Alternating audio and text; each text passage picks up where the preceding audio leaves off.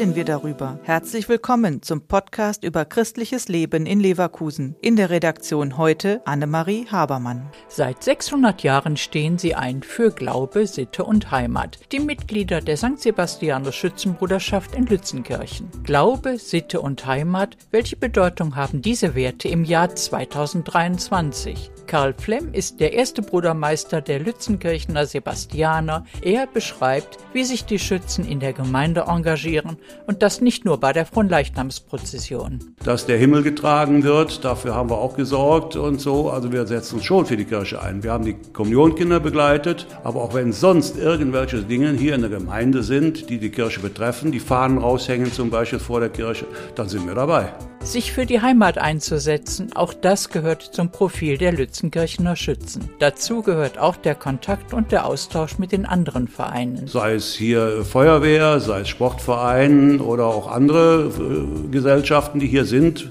Gesangvereine und so weiter. Da wollen wir Kontakt zu halten und das ist für uns wichtig. Ja, und das wird auch unter Heimat sicherlich sehr wichtig sein.